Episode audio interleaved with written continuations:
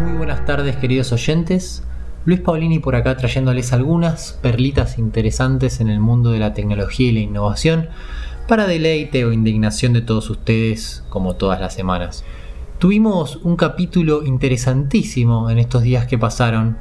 Joe Rogan, un presentador estadounidense quien hoy tiene uno de los podcasts más famosos del mundo, entrevistó durante tres horas a Mark Zuckerberg, el dueño de Meta, o Facebook, como se llamaba anteriormente. Durante la entrevista que duró alrededor de tres horas, se tocaron temas triviales como por ejemplo el lanzamiento del nuevo kit de realidad virtual que ocurrirá en octubre, el cual podrá hacer un seguimiento de la posición de los ojos o las expresiones faciales, de forma de poder replicar en la, la realidad virtual estos gestos o entender dónde, por ejemplo, mira un avatar virtual. Se imaginarán los oyentes el nivel de seguimiento que tendrá ahora el gigante tecnológico a esta altura si entiende a dónde estamos enfocando la vista y hablar de nuestras emociones en lo que sería el metaverso.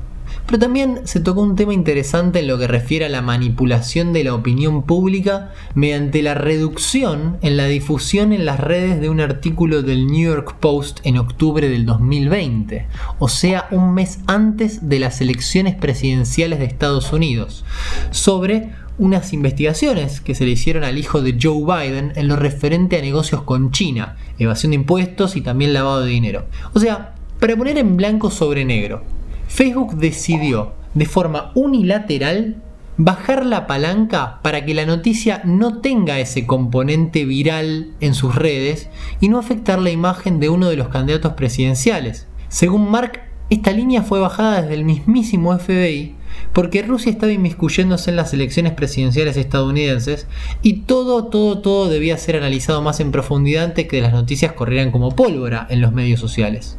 Más tarde, el FBI salió públicamente a lavarse las manos sobre el asunto, diciendo que ellos alertan sobre probables actos de influencias extranjeras, pero que jamás van a decirle a ningún privado que realice ninguna acción al respecto.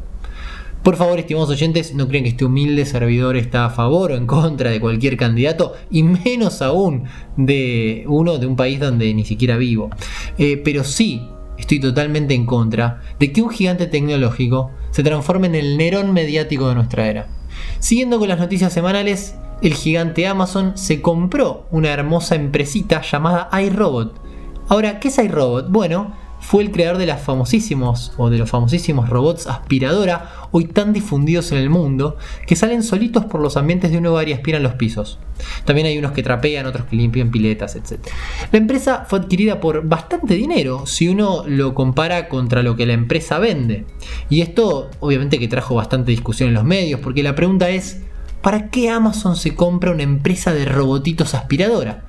Bueno, la respuesta que dan muchos analistas y que paró los pelos de todos fue porque básicamente ahora Amazon es dueña de los planos de los hogares de cada persona que tiene uno de estos robotitos. Sí, estimados oyentes, los robotitos aspiradora arman planos de los hogares para aspirar de forma más inteligente y saber por dónde pasaron y por dónde no. Ahora Amazon va a saber el tamaño de tu living, tus habitaciones, dónde hay una mesa, dónde hay un velador, y así avanzar a un grado más en lo que sería entender qué es lo que necesitamos antes de que lo necesitemos. En tu casa la lámpara de pie no combina con el sillón, bueno, Amazon podría ofrecerte cambiarlo por uno que sí combine. Aterrador, ¿no? Bueno, ningún regulador ha dicho ninguna palabra sobre esto, eh, aún así que, como siempre, eh, las cosas básicamente van a ocurrir cuando todo sea tan burdo que los reguladores tengan que salir corriendo a decir qué es lo que se puede hacer y lo que no con la captura de imágenes dentro de los hogares. No olvidemos que hoy ya Amazon comparte los videos de los timbres y los timbres de los hogares que, vende por su, por su página y en su marca con las fuerzas de seguridad en caso de que sea necesario. O sea, las fuerzas de seguridad pueden ir a una página de Amazon y acceder a toda la grabación de los videos de los timbres de las casas de cada uno. Por último, y para cerrar ya la columna, surgieron algunos rumores de que el teléfono que va a anunciar Apple en los próximos días vendrá con conexión satelital. Lo cual es bastante raro si uno se pone a pensar porque salvo que Apple haga un convenio con una empresa de satélites esto es bastante improbable. Sin embargo, volviendo a nuestro queridísimo Elon Musk, él anunció esta semana que va a ofrecer conexión satelital a teléfonos a partir de los próximos años.